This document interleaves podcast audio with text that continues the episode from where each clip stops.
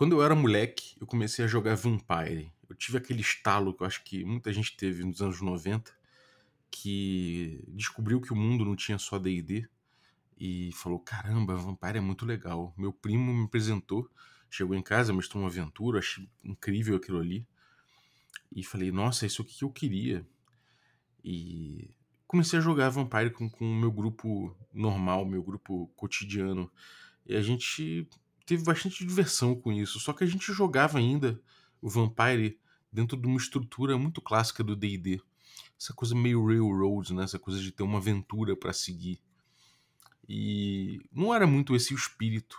A gente acabava jogando aventura e tal, mas com o tempo fui percebendo que eu podia explorar mais. O próprio vampiro ali tinha ideias de background de personagem, de desenvolver histórias pessoais, de construir cenas com, com flashbacks e com, com técnicas de roteiro misturadas ali, aquilo estava me encantando. E a gente estava jogando umas aventuras assim, umas aventuras muito com ainda com a mão do com essa mão do mestre indicando que seria a aventura ali dentro, até que eu percebi que eu podia fazer uma coisa mais avançada, por assim dizer. Eu comecei a perceber que é, de certa forma eu estava fazendo uma aventura sobre trilhos, né? Isso é um dos estalos importantes que eu acho que todo RPGista tem em determinado momento, quando ele percebe que uma aventura sobre trilhos não é necessariamente uma questão de estilo, mas é muito mais uma questão de liberdade do jogador e de agência do jogador que às vezes você estava suprimindo. Bom, eu resolvi abrir um pouco mais o meu jogo. Eu resolvi transformar ele num grande sandbox. Foi a primeira vez que eu tinha entrado com esse, em contato com esse conceito. Então resolvi escrever o meu cenário. Né? Em vez de ter uma aventura, eu não ia ter mais uma aventura, eu ia ter um cenário. Então eu falei, bom, a aventura se passa no Rio de Janeiro, então vamos descobrir quantos vampiros tem no Rio de Janeiro. Era um a cada 100 mil habitantes. Então eu fiz essa proporção e resolvi criar todos os NPCs do cenário e organizar tudo aquilo ali, botar um mapa de poder, botar que parte do mundo eles controlam, é, do mundo mundano, né? Que, como eles se organizam vampiricamente, como é a camarilha, como, como é o, o sabado local. Fui criando tudo isso. É, foi um trabalho duro, né? Foi bastante complicado eu criar essa, essa parada toda. E foi interessante, por outro lado, porque eu, eu entrei em questões ali muito interessantes que, inclusive, foi um, foi um livro que eu gosto muito dele, né? E pretendo fazer um review em breve, que é o Prince Primer, que diz tudo que um príncipe precisa, precisa como é que um príncipe precisa agir para comandar seu, sua cidade, para agir efetivamente, politicamente, como ele controla os, os, diversos clãs e os ramos da, da política mundana, etc. E bom, eu fui lá e fiz o meu cenário. Aquilo foi um desastre um desastre completo. Eu trouxe os jogadores para o jogo, resolvi utilizar os, os pontos de antecedente deles. Então, se um cara tinha uma boate, como ele comprou lá com os antecedentes dele, eu fiz a boate, botei a boate no jogo, botei quem tinha interesse em tomar a boate dele, o, e o que tinha ali no submundo da boate e tudo mais. E aquilo deixou de ser somente um, um asset para ele, mas para ser um risco também. É, todos os, os pontos de de status e de aliados e não sei o que, tudo tinha uma história, tudo estava atrelado dentro desse cenário mais complexo que eu, que eu criei. E aqueles jogadores que saíram de uma aventura em que tinha minha mão guiando eles para onde eu queria, né? Porque era um esquema de aventura que eu estava propondo, mas como seguindo uma aventura que eu tinha pré-concebido, eu resolvi deixar eles soltos ali. E deu tela azul em todo mundo, de certa forma. E a galera não sentiu muito essa, essa inicialmente essa liberdade. Essa liberdade acabou massacrando eles, porque o cenário estava tão amarrado e tudo tão as consequências estavam tão claras para mim que eu estava voando com aquele cenário, tudo fazia muito sentido para mim, mas eles não. Para eles parecia estar tá tudo nublado e aquela e, e eles não sabiam exatamente como agir dentro daquilo, né? Não é como se eles fossem aqueles vampiros bem colocados dentro daquele cenário, porque os jogadores de fato não, tem, não entendiam nada daquele cenário. Então eles não conseguiam representar personagens que sabiam. E aquilo levou a uma ruína. muito, muitos personagens morreram, os jogadores ficaram às vezes muito se sentindo impotentes perante aquilo, né? É, outros perderam coisas que tinham na ficha e ficaram é, sem saber como fazer. O cara perdeu a boate que ele tinha comprado com os pontos de antecedente porque um setita tomou conta daquilo muito rápido. E o cenário devorou eles. E foi assim que aconteceu. Eu vou abordar uma coisa muito importante que eu aprendi com essa aventura e com esse, com esse fracasso, por assim dizer, né? com, essa, com esse cenário que eu criei, que é justamente o bater bola. É, como você pode bater bola de uma forma mais, mais tranquila com o mestre, mais efetiva e, e fazer, abrir o jogo mais para os seus jogadores e como você pode aproveitar quando os jogadores batem bola contigo também. Se você é jogador, eu vou falar também sobre como o jogador pode ajudar o mestre nesse sentido também, como isso tudo pode dar num jogo mais bonito. Então, bom, cola aí. Hoje o Café com Dungeon é sobre isso. Ei, ei, ei, ei, quer café? Café com Dungeon! Bom dia, amigos do Regra da Casa. Estamos aqui para mais um Café com Dungeon na sua manhã com muito RPG.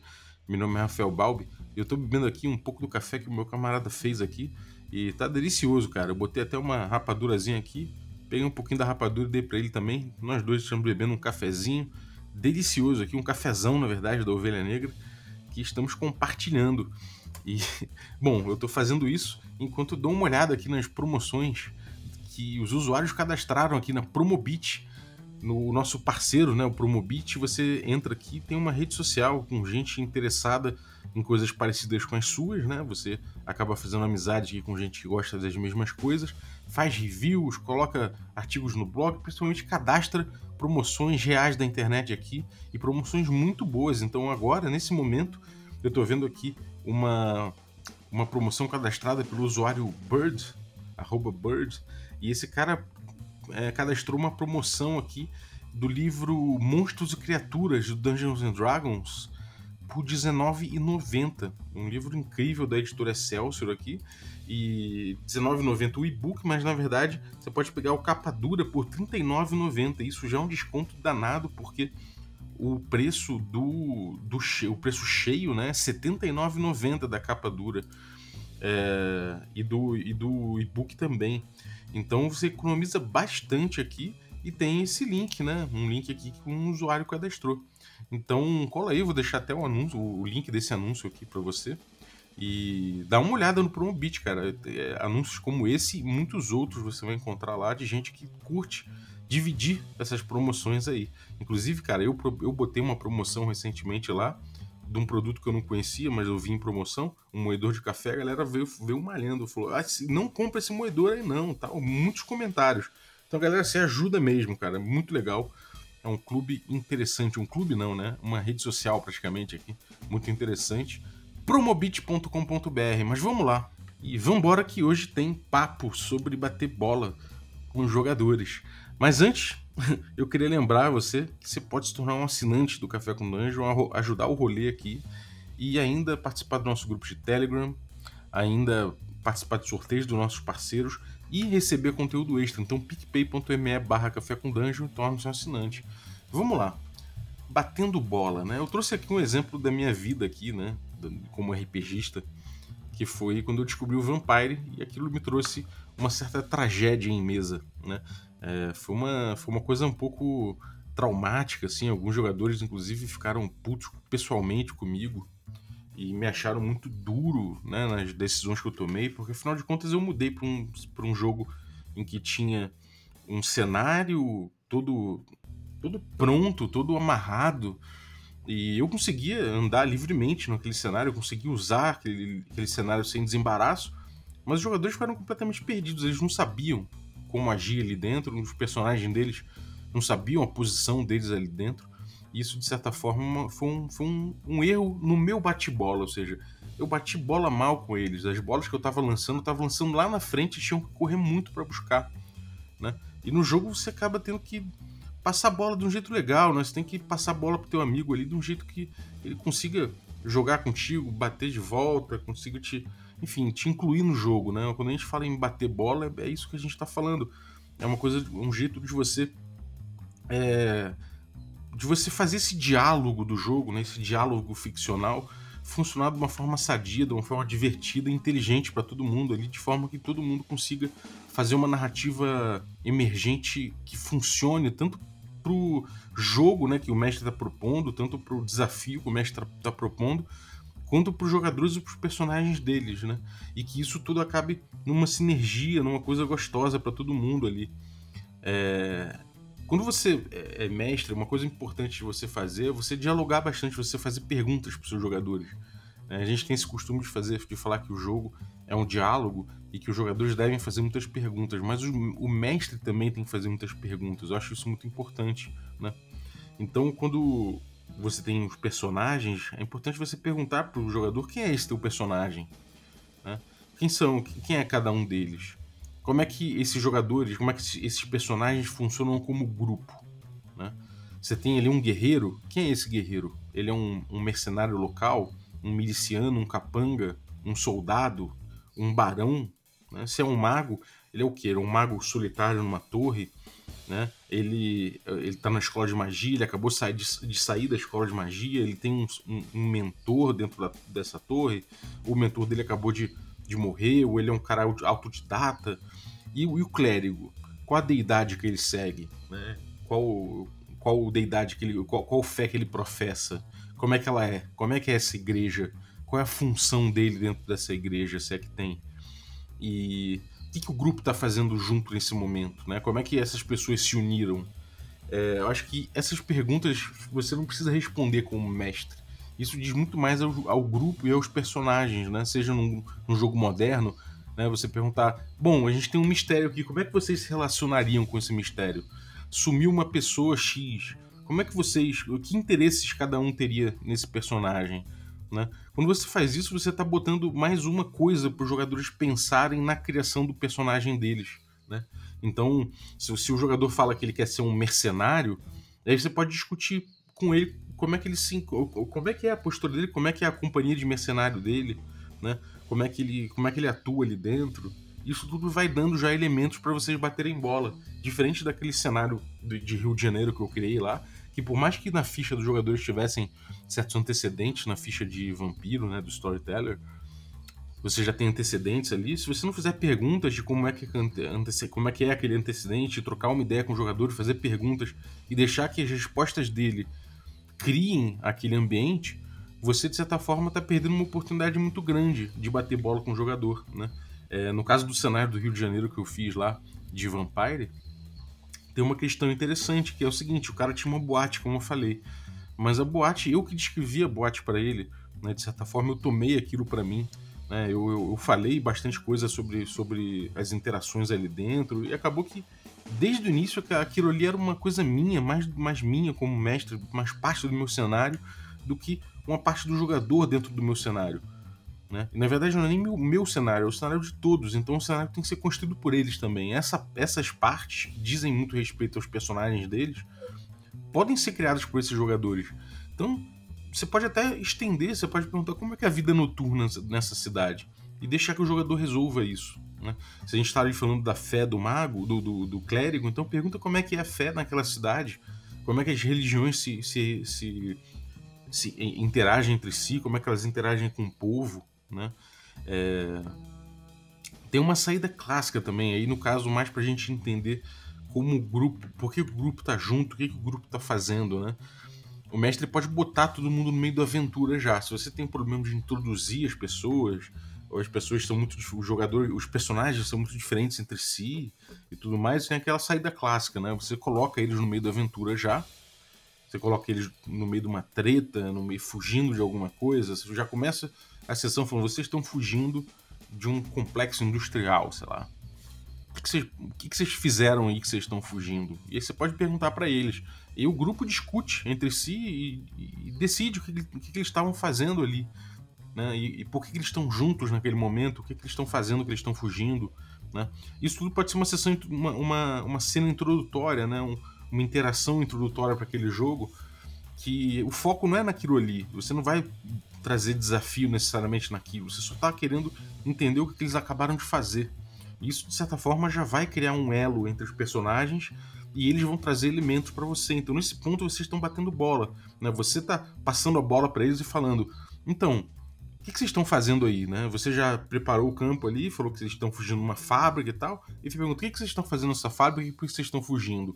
Então, você está ali tocando a bola curto com eles ali, tranquilo, né? deixando eles eles falarem agora que eles vão que, que eles pensaram a respeito daquilo eles vão trazer elementos para você de novo você já pega aqueles elementos e já, já pode rechear um pouquinho mais de desafio, devolver para eles, de repente usar aquilo como um propulsor para para novas aventuras, né? Para que você, tanto que você possa propor, quanto que eles mesmos possam propor no futuro, né? Principalmente se eles começam a trazer elementos pessoais dos, dos personagens deles para essa questão, né? Se o cara fala, bom, a gente está nessa fábrica, nesse complexo industrial, pode ser porque o meu personagem, um Shadowrunner, né? Um cara que que busca segredos industriais, um espião, então pode estar ali fazendo isso. Agora, os outros a gente vai ver que, que, que aí cada um eles começam a conversar e ver o que, que os outros personagens podem estar fazendo ali. Né? É... Uma outra coisa interessante também é que o, o, o, mestre no atuar dele, né, ele pode trazer certos ganchos ali.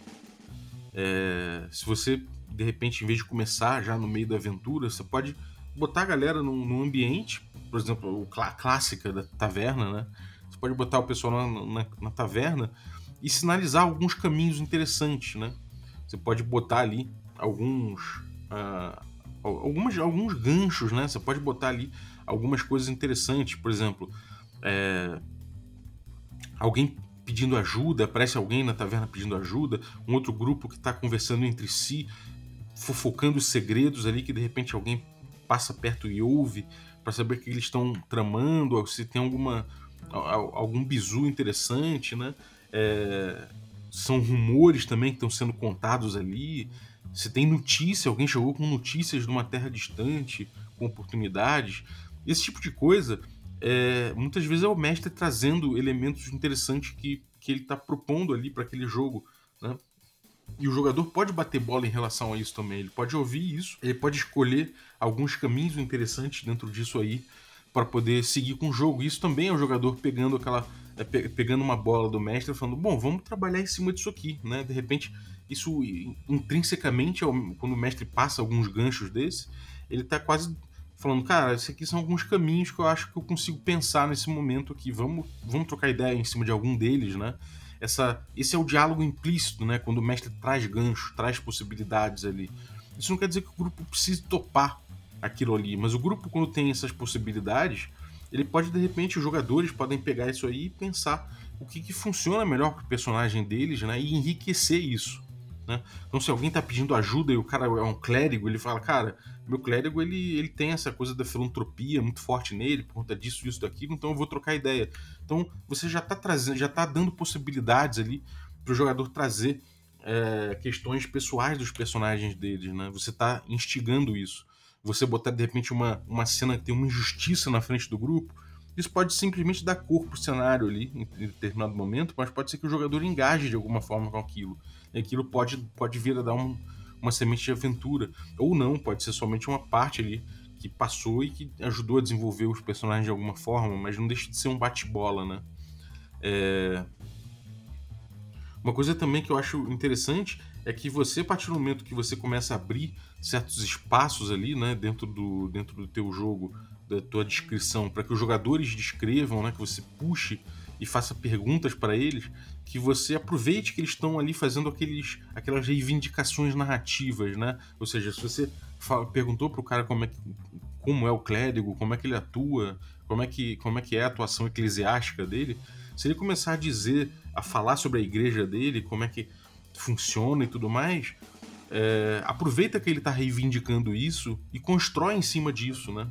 Então, de repente, se ele está falando que ele, é, ele, ele segue determinada fé, né, como, como teve no, no nosso, no nosso, nosso one shot é, que a gente fez ao vivo lá no, no Goblin Wi-Fi, né, que teve uma mesa de, de treta de Porto Príncipe, um, um, dos jogadores veio com um clérigo, com uma clériga, né, que era clériga de fortuna, que é uma igreja que prega a, a, ultraliberal, né, que prega ultra neoliberal, na verdade, que prega a teologia da, da prosperidade, né? Uma coisa meio, meio neopentecostal. E o cara chegou e falou: Cara, tudo bem, eu faço isso, mas eu, eu chego lá propondo divisão de riquezas, né? Eu sou uma linha é, da, da, dessa igreja, só que eu sou uma linha secundária, uma linha dissidente que, que quer pregar a distribuição de riquezas. E acabou que isso aí foi o mote principal da aventura que a gente buscou. O cara trouxe é, esse fato, então a gente combinou que ele estaria na cidade justamente para um debate, um simpósio que ele discutiria isso. Só que no caso eles estavam num feriadão, e nesse feriadão, um, um feriado que acontecia, um chamado, chamado feriado da Simonia, que é um, um feriado em, em, torno de um santo, um cara que quis comprar os milagres de um, de um sacerdote de, um, de uma outra fé. E só que no caso, na, se a gente for pegar na Bíblia da, da, vida real, né, a simonia é um pecado. O cara quis comprar de Pedro os, os milagres de Deus. E aí isso virou um pecado, né? Tem uma passagem bíblica disso aí. Só que nesse mundo, nessa, nessa religião de fortuna, isso aí ele conseguiu, de fato, com São Simão, né, Mago Simão, sei lá, conseguiu comprar os, os milagres e de fato ele, ele, ele virou um santo porque ele comprou os milagres e passou a fazer os milagres porque ele comprou. Então virou esse, esse feriado né, em torno disso. E aí, isso já é um bate-bola, né? A gente já tá ali batendo bola, já tá construindo esse cenário, né? Essa coisa aí em torno da fé do cara. E a gente falou, se o personagem foi discutir a pobreza e tal, e, e, nesse feriado você sabe que tem uma galera aí de fortuna que tá estocando um dinheiro específico porque eles fazem uma. Uma eles fazem. Eles fazem. Certo, existe um, um suborno legalizado dentro da igreja a respeito de certas discussões, e você sabe que que vai acontecer, esse suborno em breve. Né? Vai, vai haver compra de filosofia, por, por assim dizer, né? vai ter um vai ter, vai ter um certo toma lá da cá dentro da igreja. E junto com, com um personagem que era da guilda, da guilda de ladrões, eles receberam um intel, uma informação de onde estaria estocado esse dinheiro. Num cofre. E aí isso aí deu uma aventura já. Né? A aventura foi do pessoal é, dessa, dessa clériga, permitindo que, né, participando ali de um haste, né, que a galera foi pegar esse dinheiro ali, tirar deles para cada um para seu, seu fim específico. Né? A guilda dos ladrões, inclusive, tinha interesse nisso aí, mas para clérigo ia ser bom porque, de fato, ia impedir uma compra de um, de um parecer né? dentro da igreja dela, um parecer contrário à corrente dela. É, e para os outros personagens eram oportunidades interessantes, inclusive para o cara que era ladrão da guilda. Então tudo se formou ali em torno de uma aventura, em torno de elementos que os próprios jogadores trouxeram, né? Isso é um bate-bola, né? Isso é uma coisa que você está ali aproveitando elementos deles. É, então, se eles reivindicam é, narrativamente algumas, alguns elementos, utiliza esses, esses, elementos que eles reivindicaram e constrói em cima, né? Aquele sim e. Né? Você deixa que, eles, deixa que eles tragam e fala mais coisas ainda, além do que eles estão trazendo e, e, constrói junto, né? Abrir esses espaços, compartilhar essas frentes, né? É, acho que é importante você ter na tua mente que você só precisa clamar narrativamente como mestre, só precisa mesmo clamar o que é de, referente ao desafio, né? É, e até muita gente até se sente confortável em, em abrir coisas do, relativas ao desafio, mas aí já é uma outra discussão. Eu acredito que quando você cria o desafio coletivamente, é, esse desafio já ele, ele já é um pouco mitigado, né? Porque você quem, quem, quem, cria o desafio normalmente não é a pessoa que vai superar o desafio, né? Então, é, e, sendo a mesma pessoa, fica uma, uma, coisa um pouco mitigada. Mas enfim, isso é um outro assunto. Eu acho que o que não for desafio, principalmente, você pode, você pode abrir bastante para que os outros jogadores reivindiquem narrativamente e aí você constrói em cima disso, né? E aí tem outro lado. Eu, tô, eu falei muito agora do, da postura do mestre, né? De perguntar e tudo mais. Mas agora tem outro lado também do bate-bola, que é o jogador, né? Que eu acho muito importante também. Que é justamente o jogador, por exemplo, ele não esperar que o mestre, por exemplo, traga elementos do passado dele. No storyteller, você tem um background, né? Você tem ali, você pode. Ele estimula que você escreva um background. Muita gente vai lá e escreve três laudas, quatro laudas, e traz o background do personagem e tudo mais. Mas vamos pensar na natureza do background, né? O, back, o background é uma. Ele não é jogo. Ele não tá acontecendo, ele não é RPG ainda. Não, o background você não tá jogando RPG quando você tá escrevendo seu background. O RPG ele acontece na mesa. Né? O RPG ele é compartilhado, ele é narrativo, é, é, é de narrativa compartilhada. Então o seu background são coisas que você está trazendo para a mesa para jogar. Né? Então os backgrounds, quando você traz, né, o, o, o background no caso são esses, esses antecedentes escritos, né? Para quem não, não tá ligado, são. Você é, está descrevendo o passado do seu personagem e aqui você está trazendo certas necessidades, né?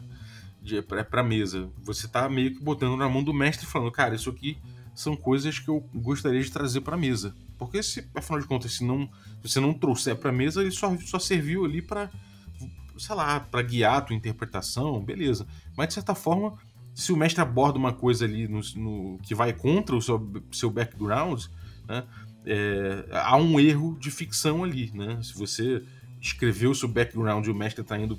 Escreve, vamos, vamos supor que você escreveu que os seus pais morreram e o mestre coloca sua mãe numa situação, a mãe do seu personagem numa situação, ele ele desrespeitou o seu background. Então, de certa forma, o mestre começa a ter certas amarras ali nos, nos backgrounds dos personagens. Ele tem que seguir aquelas coisas todas. E isso é interessante porque é, são, são jogadores trazendo elementos para o jogo, sim. Só que eles estão trazendo elementos de fora, né? Eles estão trazendo elementos de fora da mesa. Eles estão criando pressupostos de, pressupostos de jogo ali naquela situação.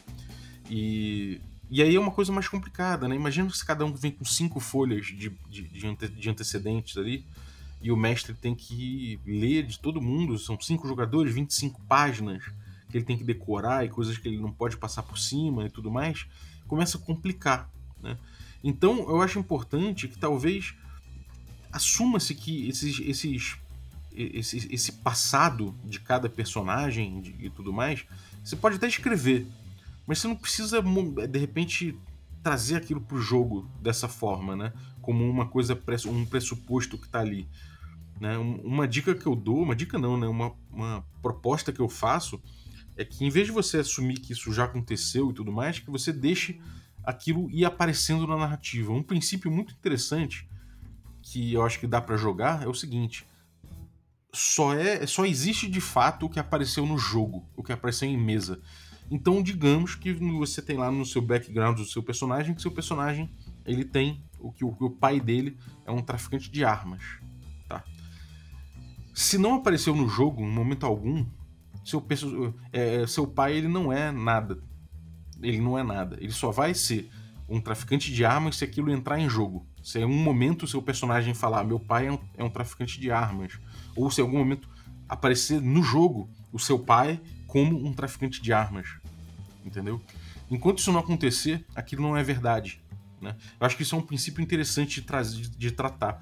E aí, isso, isso, isso transfere, de certa forma, para o jogador a, a, necessidade dele trazer os elementos do background dele que ele achar relevante para a cena, para aquele momento. Né? E o mestre ele passa a trabalhar com o que foi colocado à mesa, e não com o que está na cabeça dos jogadores ou anotado em papéis fora do jogo. Né? Isso isso diminui um buffer né, de memória que ele tem que ter ali para armazenar tudo aquilo que foi trazido antes da sessão e permite que se trabalhe né, na, no campo ali, né, no, no, campo de bola ali, que a bola seja batida ali na hora, e não necessariamente que você fique organizando muita coisa antes. Né?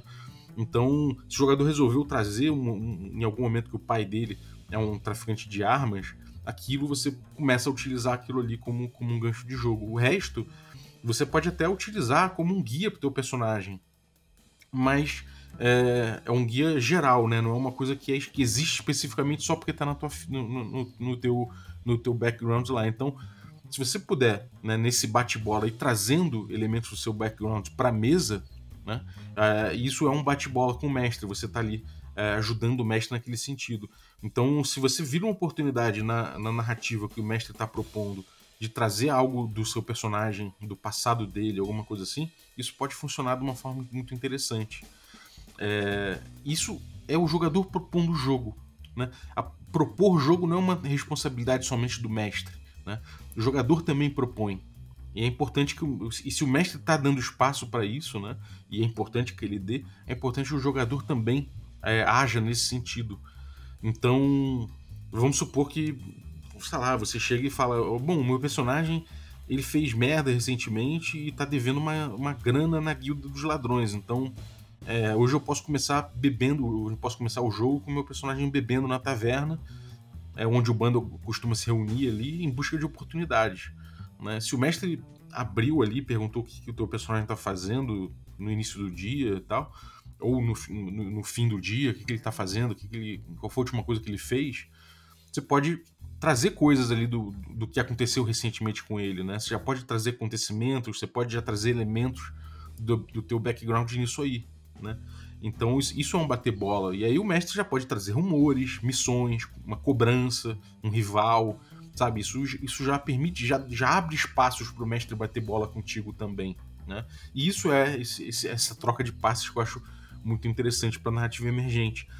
É, e aí tem muita gente que se coloca na, na seguinte pergunta assim: pô, mas será que isso traz vantagens assim demais para meu personagem? Se eu falar que o meu, o meu guerreiro é um barão, então ele tem ele tem ali, é, sei lá, estrutura é, a estrutura aristocrática a seu favor, isso não é trazer vantagem para o jogo que não teria na ficha?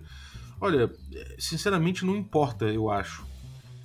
Se, a não ser que o mestre realmente tenha uma proposta que isso aí vá melar muito, mas de, de, forma geral eu acho que isso não importa. Isso, isso são coisas que têm um valor muito maior do que do que esse, esses benefícios podem, podem estragar, sabe? Eu não, eu não acho que estrague.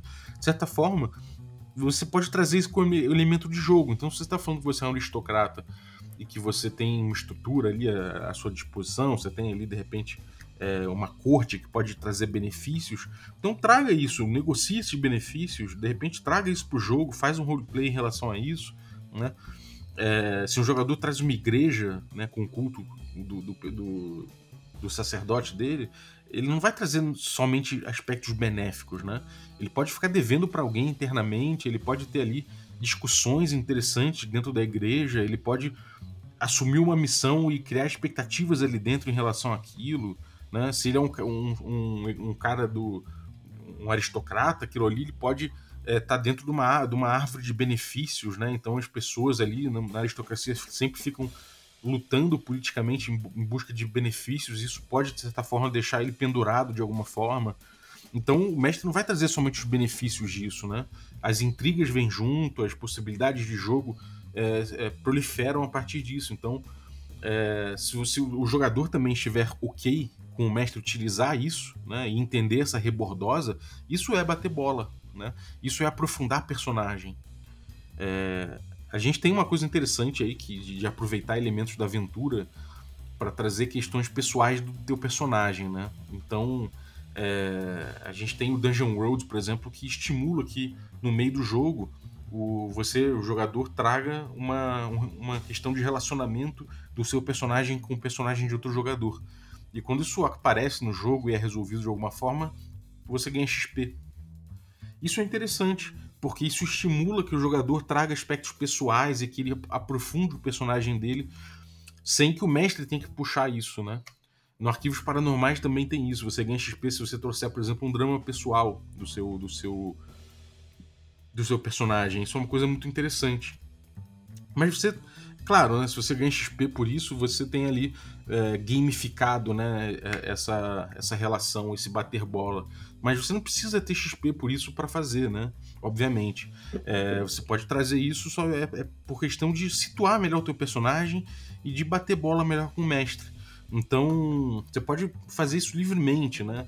É, do mesmo jeito que você pode é, sei lá, que, que o mestre pode deixar de repente você utilizar a infraestrutura da igreja do seu, do seu personagem, é, você pode trazer complicações do seu personagem para ajudar o mestre a criar um desafio maior, né?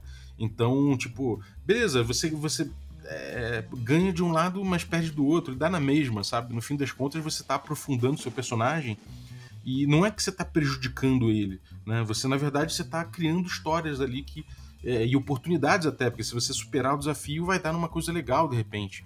Então acho que esse bater bola é um bater bola bilateral, né, que é importante a gente colocar, e que é proveitoso para os dois lados.